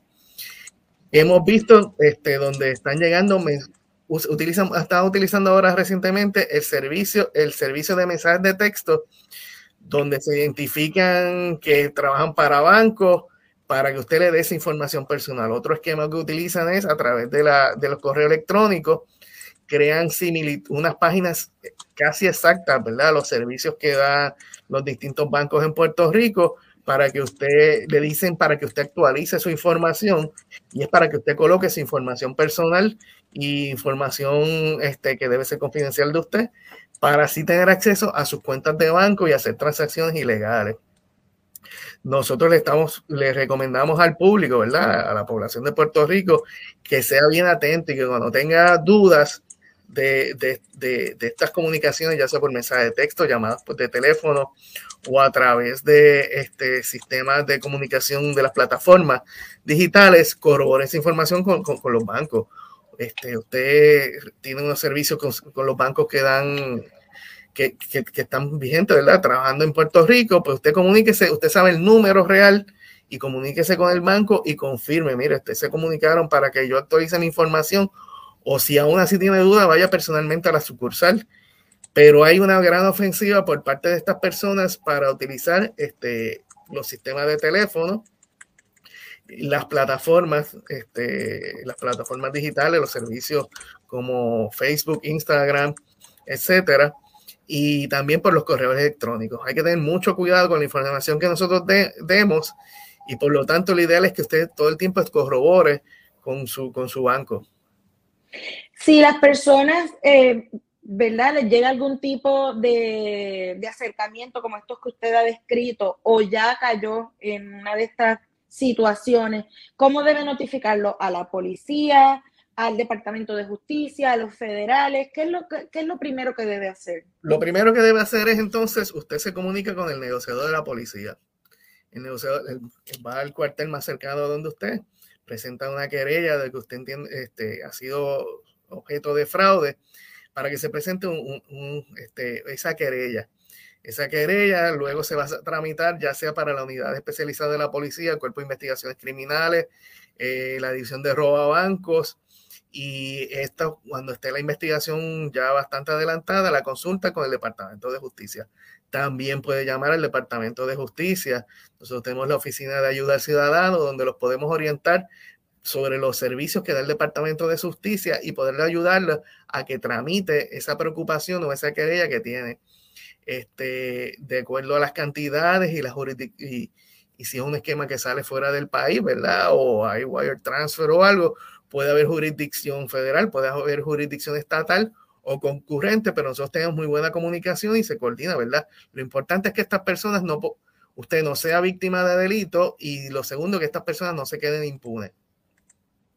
¿Hay eh, algún estimado que ustedes tengan sobre tal vez dinero recuperado o el impacto del fraude eh, a nivel de lo que ustedes trabajaron el año pasado? Bueno, esa, esa, esa información que le puede dar en términos de impacto general, se lo pueden dar la Asociación de Bancos, ¿verdad? Este, también en términos de querellas que se hayan presentado a nivel de Puerto Rico, porque no todas son trabajadas por la División de Delitos Económicos, pueden ser solicitadas al negociado de la policía. Lo que sí yo puedo decir es, por ejemplo, la División de Delitos Económicos actualmente tiene 115, 115 casos bajo investigación este, de eso ante los tribunales, tenemos 35 atendiéndose entre los tribunales. Este, y personas que ya le sometimos cargo, pero están, este, no han sido arrestados, pues tenemos 5. O sea, entre investigaciones 115, consultas que se están investigando actualmente, pero no son sometidos, son 12. Tribunales tenemos 35. Total, la División de Delitos Económicos tiene bajo investigación activa o en procesamiento criminal este, sobre 175 casos. Obviamente, nosotros, nuestro trabajo es procesar a estas personas y con mucho gusto aquellas consultas que queden pendientes, si usted ha sido víctima de delito, pues comuníquese con el negociador de la policía, comuníquese con su banco o con la, con la Oficina de Ayuda al Ciudadano del Departamento de Justicia y este caso pues llegará a, los que ameritan, ¿verdad? Llegarán ante nosotros y nosotros los procesaremos criminalmente. Era el fiscal Rodney Ríos de la División de Delitos Económicos del Departamento de Justicia. ¿Se le podrá poner el cascabel al gato con esta situación del fraude y, el sinnúmero de personas de la tercera edad que caen en los pescaditos? Eso está por verse pendiente a la red informativa. La red le Cuando regresemos más noticias del ámbito policíaco y mucho más en esta edición de hoy viernes del noticiero estelar de la red informativa. La red le informa. Señores, regresamos a la red le informa. Somos el noticiero estelar de la red informativa, edición de hoy viernes. Gracias por compartir con nosotros. Vamos a más noticias del ámbito policiaco y vamos esta vez a la zona noreste de Puerto Rico porque, señores, delincuentes asaltaron a un septuagenario en el sector Villavaca de Loíza. Le llevaron 4 mil dólares en efectivo. También en la zona de Canóbanas se reportó un incidente de agresión. Aparentemente una persona eh, hirió con un arma blanca a otra en medio de, un, de una pelea. También, escuche esto, una persona llegó a una gomera, le cambió las gomas al vehículo, se fue sin pagar. La información la tiene Vivian Polanco, oficial de prensa de la policía en la zona noreste. Saludos, buenas tardes. Buenas tardes, saludos. Tenemos que una agresión grave fue reportada en horas de la tarde de ayer. Hechos ocurridos en la urbanización Quintas de Canóbanas. Según informó el querellante, que a su residencia llegó un amigo con el cual sostuvo una discusión en medio de la misma el hombre, utilizando un arma blanca, lo agredió en el área del pecho y una de las manos. El perjudicado en el incidente fue transportado a un hospital del área en condición estable y al momento se investiga el móvil de esta agresión. Por otra parte, una querella de timo fue reportada en horas de la tarde de ayer. Hechos ocurridos en la Gomera RIM, ubicada en el kilómetro 5.5 de la carretera 185 en Canóbanas. Allí informó el querellante que para la fecha del 28 de febrero del año en curso le vendió cuatro gomas a un hombre por la cantidad de 860 dólares. El hombre, a la hora de realizar el pago, indicó tener problemas con la que tenía problemas con la TH móvil, por lo que acordó que pasaría posteriormente a pagar la propiedad instalada en el auto. Al día de hoy, el hombre no ha pagado las gomas ni ha devuelto las mismas. Este caso fue referido a la División de Propiedad del CIC de Carolina para que continúen con la investigación del mismo. Por otra, por último, tenemos un robo domiciliario reportado en horas de la madrugada de hoy en el sector Villavaca de la carretera 188 en Loíza. Según informó el perjudicado de 70 años, que a su residencia llegaron varios individuos, los cuales lo despojaron de cuatro mil dólares en efectivo. En el incidente, el perjudicado resultó ileso.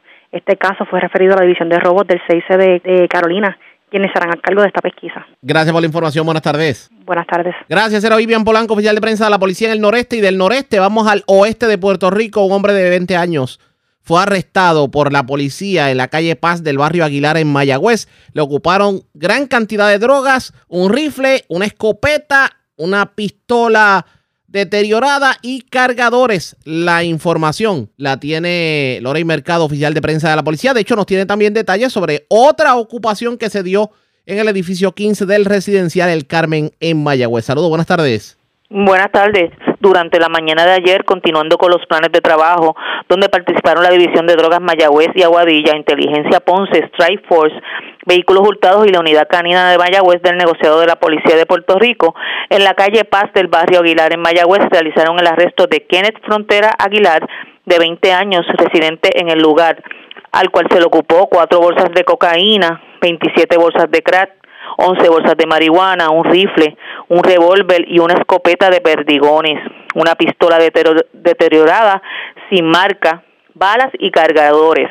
El agente Miguel Rodríguez Arocho consultó el caso con la fiscal Vanessa Rivera, donde posteriormente se presentó la prueba ante la juez Cinia Pérez, quien luego de evaluar la misma encontró causa para arresto, expidiendo una fianza de tres mil, la cual prestó quedando en libertad adicional a los hechos antes mencionados, a eso de las 12 y 30 de la tarde de ayer, en el edificio 15 de Residencial El Carmen, en Mayagüez, el agente Justo Aponte, adscrito a la unidad de inteligencia de Ponce, realizó el hallazgo de un rifle AK-47, 152 municiones, 2.23, 102 municiones, 7.62, 13 municiones, .40 y 160 dólares en efectivo. Sería todo por la tarde de hoy. Gracias por la información. Buenas tardes. Buenas tardes. Gracias, era Lorraine Mercado, oficial de prensa de la Policía en Mayagüez del Oeste. Vamos al sur de Puerto Rico porque siete personas fueron arrestadas en intervenciones por drogas. Esto ocurrió en el sur de Puerto Rico. La información la tiene Luz Morel, oficial de prensa de la Policía en Ponce. Saludos, buenas tardes. Sí, muy buenas tardes a todos. En horas del día de ayer, jueves 2 de marzo, agentes adscritos a la División de Drogas y Narcóticos de Ponce eh, del negociado de la Policía de Puerto Rico efectuaron el arresto de siete personas, entre estos seis hombres y una mujer, en medio de varias intervenciones que fueron realizadas en la calle Venus en Ponce. Como resultado del plan de trabajo de vigilancia, seguimiento y arresto, en, en medio de dichas intervenciones fueron ocupadas eh, varias sustancias, entre estas eh, crack, cocaína, marihuana, heroína y dinero en efectivo. Además, fueron ocupados tres vehículos de motor. En el lugar, de estos arrestados eh, fluctuaban sus edades entre los 27 a 73 años. Este trabajo fue bajo la supervisión del sargento Gerardo González de la División de Drogas y Narcóticos de Ponce, y los cuales a su vez estos, estos arrestos eh, estarían siendo consultados con el fiscal de turno para la posible erradicación de cargos correspondientes. Eso es lo que tenemos hasta el momento. Gracias por la información. Buenas tardes. Muy buenas tardes a todos. Gracias, era Luz Morel, oficial de prensa de la policía en Ponce, en el del sur. De hecho, vamos a la zona noreste de Puerto Rico, porque, señores, una, una dama se encuentra en condición de cuidado. Aparentemente se roció alcohol y se trató de inmolar. Un hecho ocurrido en la barriada fuerte en el municipio de Vieques. Melvin Sánchez, oficial de prensa de la policía en Fajardo, con detalles. Saludos, buenas tardes. Buenas tardes, Ariaga. Tenemos que un incidente desgraciado fue reportado eso de las 2 y 49 de la tarde de ayer en hechos ocurridos en la calle Porfiria Gavino de la barriada Fuerte en el municipio de Vieques. Según se informó, se recibió una llamada telefónica al distrito de Vieques donde se alertó a la policía sobre una persona que sufrió quemaduras en el lugar. De acuerdo a lo que indicó la querellante Carmen Ayala, una vecina suya que no ha sido identificada, se roció el cuerpo con alcohol y se inmoló. La perjudicada fue llevada al Centro de Diagnóstico y Tratamiento C de Vieques, donde fue atendida por el médico de turno, quien le diagnosticó quemaduras de segundo grado en el 50% de su cuerpo. La misma fue referida al Centro Médico de Río Piedra en ambulancia aérea Aeromet y su condición fue descrita como de cuidado. El policía municipal de Vieques, José Ventura, investigó la querella y es todo lo que tenemos por el momento en el área de Fajardo. Gracias por la información. Buenas tardes. Buenas tardes, Ariel. Bueno, era Melvin Sánchez, oficial de prensa de la policía en Fajardo. Cambio de tema, señores, porque usted se imagina que usted vaya a sacar la licencia de conducir y que para poder sacar la licencia de conducir o para renovarla le exijan un curso, tomar un curso de eh, ideología de género, perspectiva de género, como se defina pues hay un proyecto que está corriendo en la legislatura de Puerto Rico y hay sectores conservadores que han tronado contra esta movida. De hecho, uno de los que tronó contra este proyecto de la legislatura lo es el líder conservador Milton Picón. Vamos a escuchar lo que dijo. Eh, que iba a bajar este proyecto eh, llamado Proyecto de la Cámara 781. Este proyecto eh, condiciona el otorgamiento de la licencia de conducir a que usted eh, tome una, un curso eh, sobre ideología de género, ¿verdad?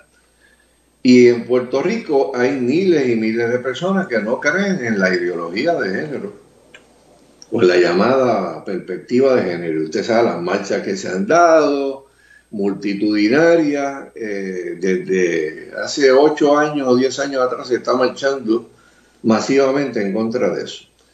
Y entonces uno tiene que decir, pero, pero entonces, pero ¿por qué eh, siguen con esta manía? Y ahora es que se le quieren meter a usted en su vehículo, en el medio de transporte que usted tiene. Y usted tiene que coger un, un, curso de algo que usted no cree cuando tal vez el que está buscando conducir en Puerto Rico, si hay, hablar, si hay que hablar de curso, espere, háblele del curso eh, sobre lo que es este, conducir en estado de embriaguez. Háblele a, las personas de las leyes y los delitos que una persona puede cometer cuando impacta a un peatón y se da la fuga. O sea, de esas cosas son las que se deben de dar algunos cursos a las personas que aplican, eh, ya sea para, eh, ¿verdad?, solicitar la licencia o renovarla o lo que sea pero un curso de perspectiva de género, de, ideología de género para que a usted le puedan dar la licencia, pues creo que va a traerle unos problemas. Pero yo quiero, yo quiero decirle a los amigos que nos escuchan, ¿por qué, ¿cómo es que se dan, en qué contexto es que se dan estos proyectos que son controversiales? Este proyecto se radicó en el 2021, estamos en el 2023. 2021 eh, allí estuvo durmiendo el sueño de los justos en alguna oficina, me imagino que de las personas que eh, propusieron el mismo. Eh, y este proyecto, este, obviamente, no, no pasó a vista pública hasta el año pasado. El año pasado, creo que, no sé la fecha, pero fue 2022, se celebró una vista pública. Mire, pasaron nueve meses más y de sorpresa lo sacan, eh, creo que fue el miércoles, para votarlo en comisión, que es el paso antes de llevarlo a votación final al Pleno de la Cámara de Representantes. Una vez el proyecto obtiene eh, una votación de informe positivo en una comisión donde hay muchísimos legisladores, pero con ocho votos las personas pues pueden aprobar un informe negativo que permita que otra comisión que hay en, en ambos cuerpos, en este caso en la Cámara, la Comisión de Reglas y Calendario, pues le asigne, este, ¿verdad? Eh, eh, lo ponga en un calendario de votación para que ese proyecto pues sea llevado a la consideración del Pleno de la Cámara de, Representantes. Nueve legisladores votaron a favor de un informe positivo. Eh, todavía estoy tratando de averiguar quiénes son, quiénes fueron los nueve, porque sabemos que hay personas, ¿verdad?, que son ultraliberales, que siempre van a estar votando a favor de la ideología de género, en contra eh, a, favor de la práctica del aborto, en, contra de, cursos de valores donde los valores eh, de alguna manera evocan la tradición judo-cristiana, pues se oponen. Pero se nos ha hecho difícil conseguir eh, la votación esa. ¿Quiénes votaron para decírselas a ustedes, para que el pueblo conozca, porque cuando a mí me avisaron, yo vi eh, la composición de la comisión y estaba como que 6 a 6, seis personas que son personas que han votado consistentemente con la, con la familia, pro valores, y seis liberales, pero de momento cuando veo que obtienen nueve votos, pues quiere decir que tres eh, votos o cuatro eh, desertaron y sencillamente le dieron su aprobación a este tipo de, de proyectos. Eh, y obviamente eso quiere decir que en cualquier momento uno va a recibir la llamada de que ese proyecto está en calendario para ser votado por el Pleno de la Cámara de Representantes. ¿Se materializará y bajará el proyecto a votación? Hay que estar pendiente a la red informativa. Le vamos a dar información sobre el particular. La red le Tomamos la pausa y regresamos a la parte final del noticiero estelar de la red informativa. La red le informa. Señores, regresamos esta vez a la parte final del noticiero estelar de la red informativa de Puerto Rico. ¿Cómo está Estados Unidos? ¿Cómo está el mundo a esta hora de la tarde? Vamos con DN, nos tiene un resumen completo sobre lo más importante acontecido en el ámbito nacional e internacional. Una crucial reunión de ministros de Relaciones Exteriores del G20, que se celebró en India, en la ciudad de Nueva Delhi, finalizó sin que se lograra alcanzar un acuerdo conjunto sobre la guerra en Ucrania. La reunión concluyó luego de que el secretario de Estado de Estados Unidos, Anthony Blinken, y el ministro de Relaciones Exteriores de Rusia, Sergei Lavrov, mantuvieran una conversación de 10 minutos. Esta fue la primera reunión de alto nivel que se conoce entre los dos países en meses y se produjo después de que un misil ruso alcanzara un edificio de apartamentos de varios pisos en la ciudad ucraniana de Zaporilla y provocara la muerte de al menos cuatro personas. Mientras tanto, las autoridades ucranianas afirmaron que por primera vez están considerando la posibilidad de una retirada táctica de la ciudad oriental de Bakhmut, donde las Fuerzas Armadas rusas han impedido en gran medida que la población civil que aún permanece en el lugar tenga acceso a la ayuda humanitaria. Estas fueron las palabras expresadas por el presidente ucraniano Volodymyr Zelensky a principios de esta semana. Lo más difícil sigue ocurriendo en Bakhmut y en las batallas que son fundamentales para la defensa de la ciudad.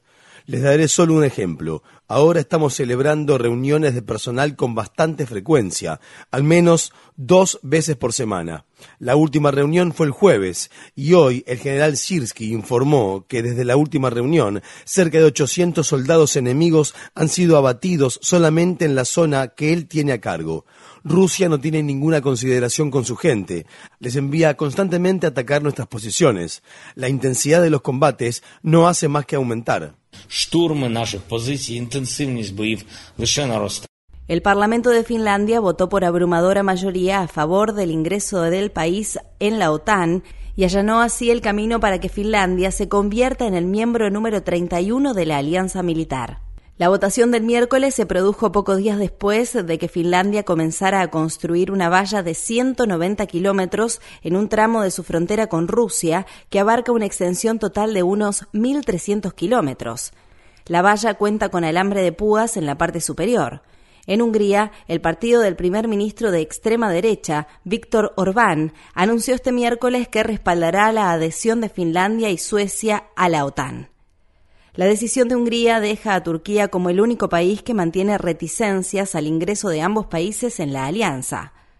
El presidente turco Recep Tayyip Erdogan ha rechazado el ingreso de Suecia a la OTAN tras acusar a ese país de albergar a personas disidentes a las que considera terroristas. Suecia y Finlandia esperaban unirse a la OTAN de manera simultánea. El gobierno de Biden aprobó una venta de armas de alta tecnología a Taiwán por un valor de 619 millones de dólares que incluyen nuevos misiles para sus aviones de combate F-16.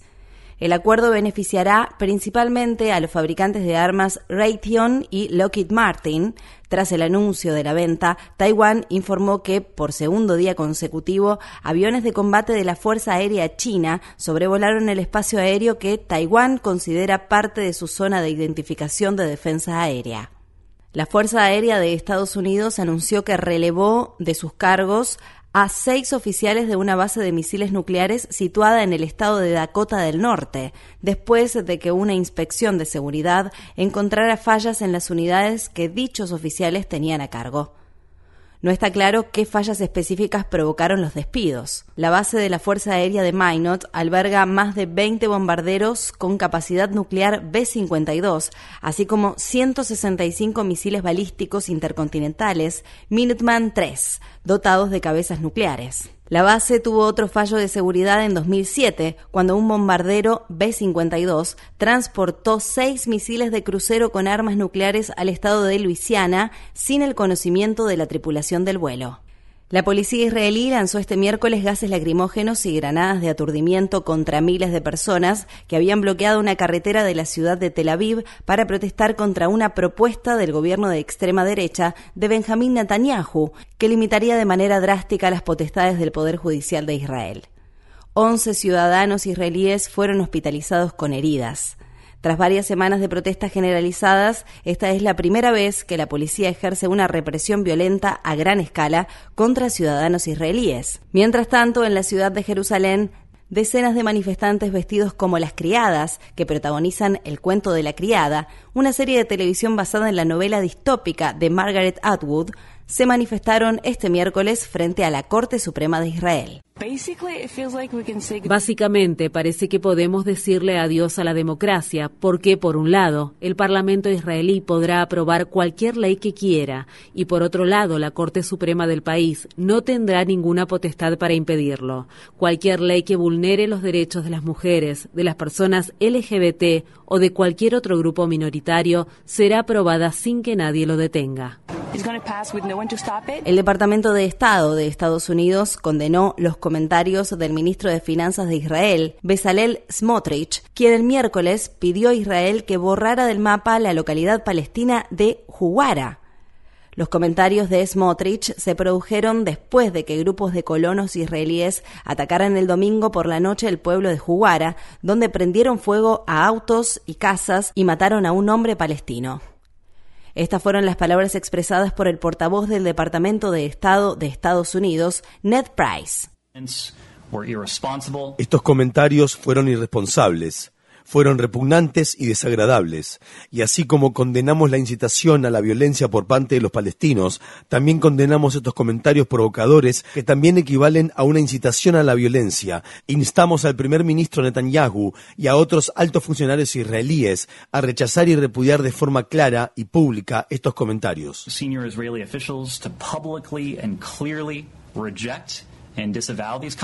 Agencias de inteligencia de Estados Unidos han desmentido las afirmaciones acerca de que una potencia extranjera fue la causante de una serie de lesiones y enfermedades inexplicables sufridas por funcionarios estadounidenses que trabajaban en el extranjero.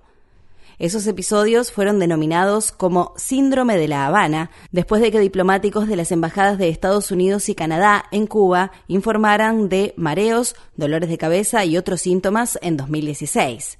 Desde entonces, alrededor de 1.500 funcionarios estadounidenses en 90 países han reportado experimentar diversas dolencias.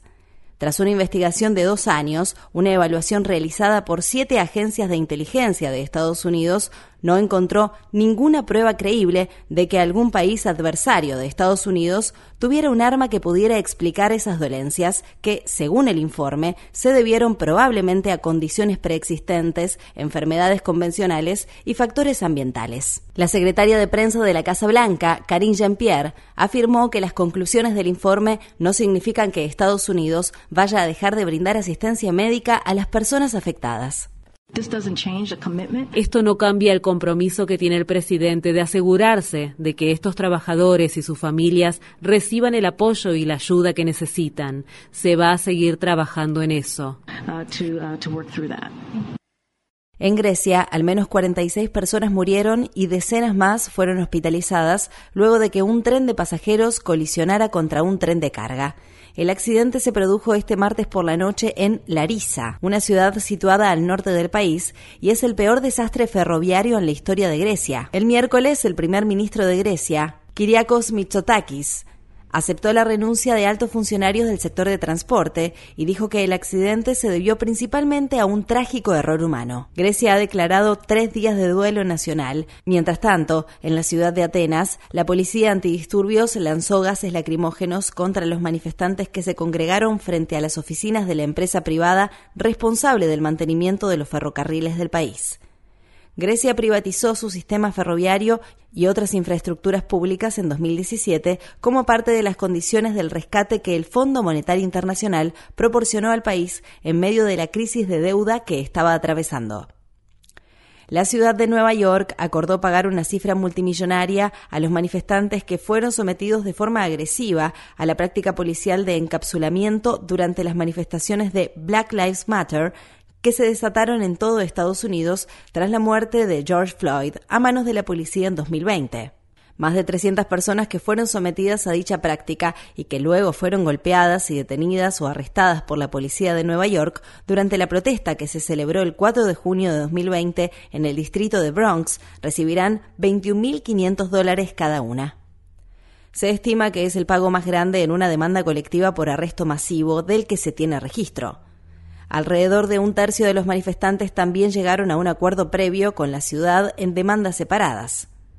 Una investigación realizada por la organización Human Rights Watch concluyó que la conducta que la policía de Nueva York demostró ese día equivalía a violaciones graves del derecho internacional humanitario. En el estado de California, alrededor de 80 personas detenidas en dos instalaciones del Servicio de Inmigración y Control de Aduanas de Estados Unidos han estado en huelga de hambre durante casi dos semanas y afirman que están dispuestas a arriesgar sus vidas para luchar contra las condiciones inhumanas a las que se enfrentan. La semana pasada, un grupo de personas en huelga de hambre de los centros de detención Mesa Verde y Golden State Annex presentó una demanda contra el Servicio de Inmigración y contra la compañía penitenciaria privada denominada Geo Group por tomar represalias contra ellos que incluyeron cortarle el acceso a la calefacción, negarles visitas familiares y tiempo recreativo y amenazarlas con ser sometidas al confinamiento solitario. Una de las personas en huelga de hambre habló de manera anónima por teléfono desde el centro de detención Golden State Annex. No veo que esto sea un centro de detención. Esto es una prisión. Estamos entre cuatro paredes. La gente está piñada aquí como sardinas. Pueden denominar a este lugar con otras palabras, pero es una prisión para mí. La huelga de hambre se produce luego de una huelga laboral en protesta por el salario de un dólar al día que los detenidos reciben por sus turnos de trabajo de ocho horas. A principios de esta semana, activistas locales realizaron una manifestación solidaria en el edificio estatal de Oakland. La red le informa. Bueno, señores, enganchamos los guantes. De ser necesario, interrumpiremos la programación este fin de semana. De no ser así, regresamos el próximo lunes a la hora acostumbrada, cuando nuevamente a través de Cumbre, de Éxitos 1530, de X61, de Radio Grito y de Red 93, que son las emisoras que forman parte de la red informativa, le vamos a llevar a ustedes resumen de noticias de mayor credibilidad en el país. Hasta entonces, que la pasen bien.